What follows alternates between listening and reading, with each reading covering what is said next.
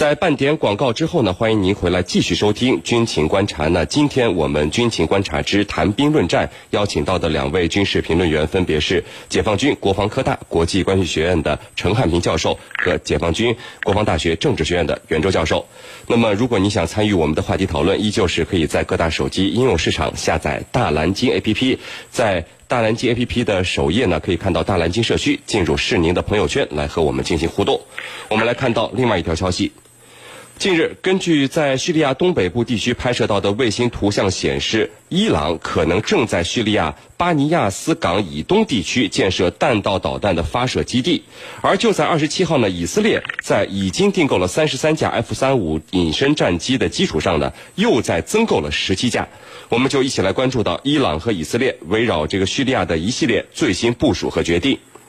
呃，袁教授，我们看到这个伊朗是在巴尼亚斯港以东这个位置来建设这个弹道导弹发射基地的啊？为什么会是这个地点？建成以后，这个基地会是伊朗军队来使用，还是由叙利亚政府军来使用呢？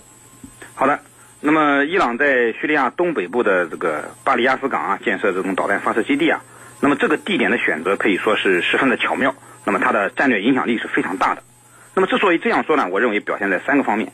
那么第一呢，就是选择这个地点，呃，也就是说在叙利亚建设导弹基地，实际上凸显了伊朗在当前的叙利亚局势中的这个重要的影响力。那么甚至呃，凸显了它在中东地区的地缘战略博弈中的这种影响力。呃，可以说，呃，伊朗在叙利亚建设导弹基地，那么最重要的是在于它的政治意义，还不是它的军事意义。那么它表明啊，这个伊朗在中东的地缘战略争夺中呢，已经取得了一定的优势。那么呃。这次这个事件，那么更是他不断提升其地缘战略影响，那么积极规划未来战略布局的一个重要举措。呃，我们都知道，那么借着这个叙利亚内战的东风啊，那么伊朗充分利用这个大国博弈的间隙，那么成功的打造了一个什叶派之湖，那么成为中东政治力量中的一个呃主导者之一。那么此次呢，叙利亚能够同意这个伊朗建设这样一个导弹发射基地，实际上就是一个证明。第二呢，这就体现了。这个对以色列的这种战略威慑效果，呃，那么这次这个消息一出啊，呃，以色列的反应就非常强烈，呃，以色列总理内塔尼亚胡呢就表示，那么这直接威胁到了以色列的安全。那么实际上他说的也确实如此。那么呃，以色列和伊朗我们都知道，那么他这两个呢国家是呃比较敌对的。那么由于这个宗教上的差异、地缘政治利益的这个不同，还有这个真主党武装的呃问题，那么伊朗和以色列之间啊。长期处于这种对立的状态，呃，但是呢，呃，由于两国的这个远程的打击能力呢都不足，所以呢，呃，双方都没有能够威胁到对方本土的这个战略手段。那么，但是这一次，如果说叙利亚在呃，如果说伊朗在叙利亚建设导弹发射基地成功了，那么就相当于把导弹部署到了以色列的家门口。那么这样的话，呃，伊朗这个它的这个流星系列导弹射程在五百到一千公里。那么都可以打到以色列的本土，而以色列却缺乏有效的这种打击伊朗本土的战略手段。那么对于呃以色列的安全呢，的确构成了一个严重的威胁。所以这个导弹基地如果建成了，无论是呃伊朗人自己用，还是给叙利亚人用，那么对于以色列人来讲，都是一个呃非常严重的威胁。那么呃第三呢，就是这个地点的选择呢，呃。伊伊朗还充分的考虑到了它的安全性。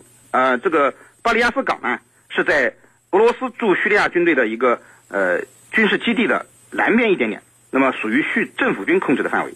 那么选择这个地点呢，那么呃，伊朗考虑到，那么既可以受到呃俄罗斯军队的保护，又可以受到叙利亚政府军的保护。那么呃，一旦呃伊朗这个以色列对这个基地实施外科手术式的打击呢，那么可以能有效的保证它的安全。而这个呃叙利亚的反对派武装如果对他进行袭扰的话，也那个也使也能够使他的这个安全啊，在俄军和叙利亚政府军的保保护下呢，能够确保他呃无虞呃胜利。陈教授，这个伊朗做这样的建设和部署，被以色列认为是针对以色列的。那么您看，这个叙利亚战争打到现在，伊朗主要的作战目的是帮助叙利亚收复失地啊。那么伊朗现在有必要针对以色列来进行部署吗？您怎么看？嗯，那么如果这个消息是真实的，这就表明啊，伊朗认为非常有必要采取这样的步骤。为什么呢？我们来看，这个伊朗看到啊，叙利亚对国土的收复啊，已经进入尾声了，尤其是对代尔祖尔的这个堡垒的这个围攻，已经看到了胜利的曙光。那么，也就是说，叙利亚的统一和收复指日可待。那么，在这样的背景下，伊朗认为他需要未雨绸缪，提前做准备，在叙利亚，尤其是利用他在叙利亚所立下的功劳，那么。在叙利亚修筑一个导弹基地，那么这样的背景下，叙利亚是不太可能予以反驳和反对的。那么一旦这个基地建起来，伊朗就可以把它的影响力顺利的拓展到叙利亚。那么也就是说，刚才袁老师所提到的什叶派之湖，那么把它串联起来，包括也门。那么第二呢，这个我们注意到，帮助叙利亚收复国土，其实并不是伊朗唯一的目的。那么它有一个大国梦。尤其是中东地区的大国梦，这个大国梦靠什么来实现？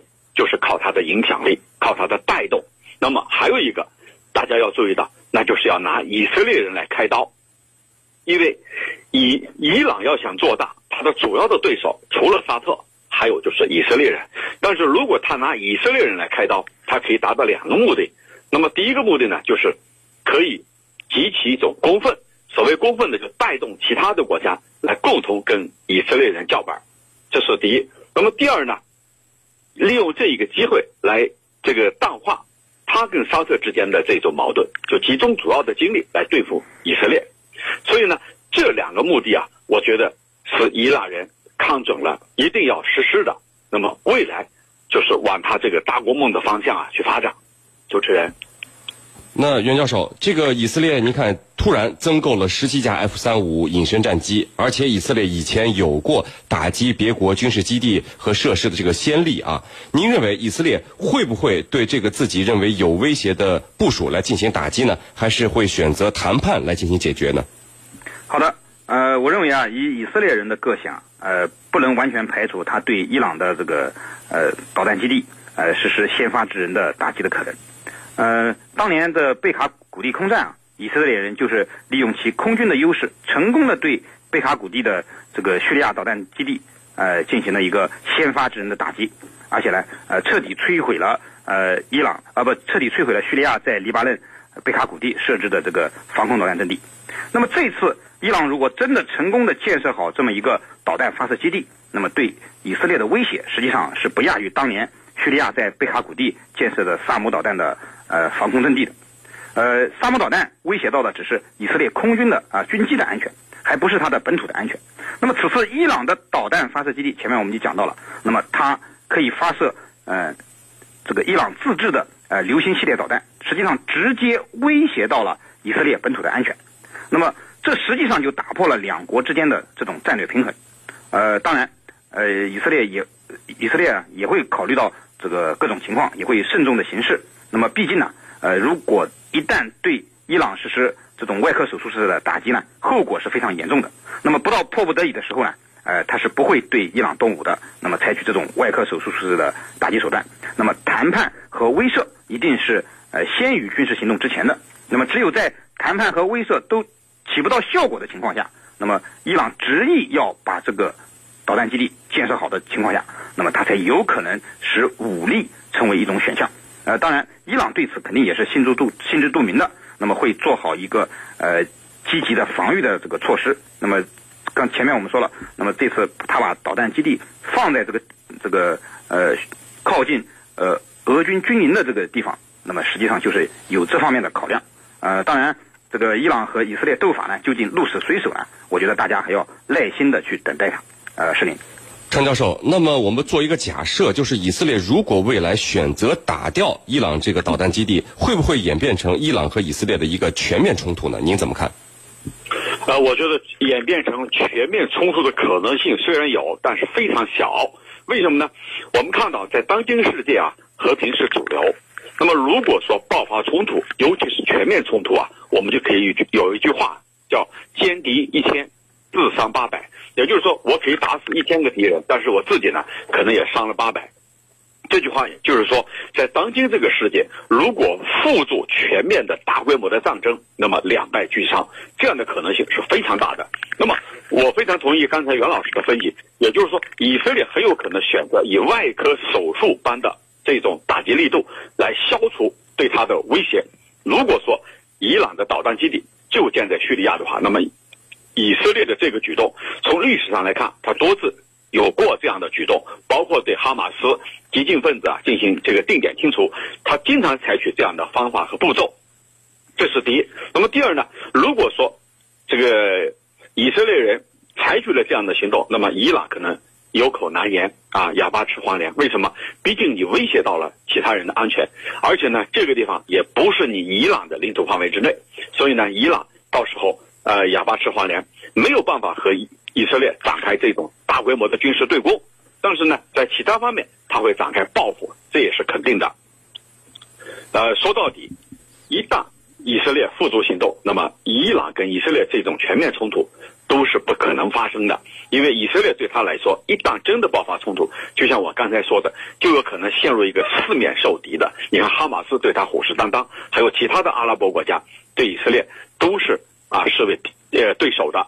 那么这样的话，以色列就非常孤立了，这是他不愿意看到的。那么对伊朗来说，如果去和以色列去进行对攻，那么很有可能他的大国梦就会受到削弱，那么自己的实力大幅度的削弱，那么大国梦就无法实现。那么目前呢，他仅仅是把他的触角，把他的势力范围扩充到叙利亚，使他的这个什叶派之湖呢能够延伸下去，包括也门战内。延伸下去，这样呢对他自己比较有好处，那么使他的呢逐步逐步去推动他的大国梦。至于能否实现，下一步再说。但是，一旦爆发全面冲突，那么对伊朗来说，有可能是一种灭顶之灾。主持人，好的，非常感谢我们的两位军事评论员：解放军国防科大国际关系学院的陈汉民教授和解放军国防大学政治学院的袁周教授。谢谢两位。不客气，主持人，大家再见。谢谢大家，再见。深入军情一线，直击世界风云，军情观察。呃，接下来呢，是我们进入到网友谈兵环节，看看我们的网友朋友们在。这个我们的大蓝鲸社区是您的朋友圈里都给我们的呃评论员们提出了哪些问题？陈教授，我们首先看到有一位网友问，就是今年四月底的国防部例行记者会上，时任的新闻发言人杨宇军透露，中央军委是决定陆军以原有的十八个集团军为基础，调整组建十三个集团军，番号是从七十一到八十三。想请教陈教授，七十一到八十三这些数字有没有什么特殊的含义？如果没有，为什么不用原来的一到十三呢？来重新排列呢？好的，那这一次啊，我们十八个陆军集团军，呃，把过去的十八个集团军调整为十三个，用的番号啊是有些考虑的。那么前些天啊，我在这个呃南部当局讲课的时候，我看到了分会场他们很清晰的显示了呃七十四军、七十五军。那么我们看到了。为什么从七十来算起？原来呀，我军的历史上它的番号啊，呃，多次变动，最多的呢，曾经排到了啊七十啊，最多排到了七十。也就是说，过去在历史上，我们的这个集团军排号、编号、编序，它是比较呃多的。那么最多呢，一度曾经到了七十。那么既然到了七十，那我的新的军改我就要有所区别。因此呢，我们就从七十一开始，也就是说，过去所有用过的我都不用了，那么避免了和过去老番号的一种重叠，啊，这是第一个原因。那么第二个原因呢，就是呃，大家都知道我在哪个军当过兵，那么你对那个军是有感情的，你不希望它拆掉。但是呢，我从七十一军开始就不存在这个问题了，什么问题就不存在。保留哪个番号，撤掉哪个番号，这样的顾虑了，都是新的。那么一切重新开始。那么第三个原因呢，也给外界或者给我们解放军感受到我们的军改重新开始，重新起航，一切以新的标准、新的要求、新的起点来进行开始。所以呢，我觉得这三个方面的因素啊，是这一次用从七十一开始的一个主要的考量。主持人，嗯，好的，我们来看到另外一位网友问，就是联合国安理会在四号召开紧急会议来讨论朝鲜进行的第六次核试验的问题啊，呃，那么我们看到我方是予以了谴责，而美国代表表示美国不想要战争，但是美国忍耐也是有限度的。想请教程教授，朝鲜核试验受污染最大的应该会是中国和俄罗斯，但两国却提出了实现半岛和平稳定的有效的路线图，而美国。离他那么远，呃，却跳得比谁都急，这是为什么呢？嗯，好的。要回答这个问题啊，我们要从历史、现实、地缘政治、经济、外交等很多方面去回答。可能一两句话呢，无法做一个全面的回答。那么，我想啊，高度概括一下，朝核问题、朝鲜这个半岛危机啊，到底是怎么引发的？那么根子在美国人身上。美国人为什么跳得那么高？那么跳得那么高，是因为他认为，朝核问题已经威胁到了美国的安全。一个是他的洲际弹道导弹能够打到美国的关岛，那么以及美国的本土；还有一个呢，就是如果把核武器、核弹头装在这个洲际弹道导弹上，那么很有可能使美国啊面临更加严峻的威胁。所以呢，美国比任何一个时刻都要跳得高、跳蹦得远。但是这里头。美国人所夹带的私货非常清晰的，就是要利用朝核问题来对我们中俄进行制约。所谓制约，就是要以此为基础，加大它的武器的部署。那么，尤其是在亚太地区，在韩国、在日本、在关岛，在这地区的部署呢，其实主要的目标还是针对咱们中国和俄罗斯。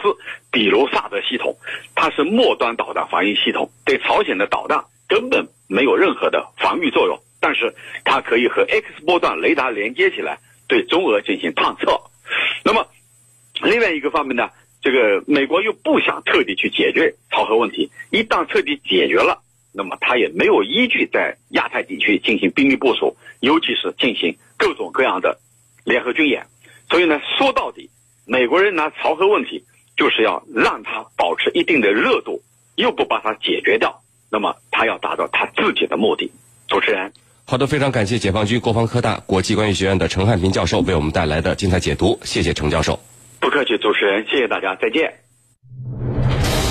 纵论天下军情，解析兵道玄机，军情观察。好的，因为时间的关系呢，今天的军情观察到这里就结束了。是您代表编辑赵晨，感谢您的收听。如果您需要和我们交流，可以在各大手机应用市场下载大蓝鲸 APP，大小的大，蓝色的蓝，鲸鱼的鲸。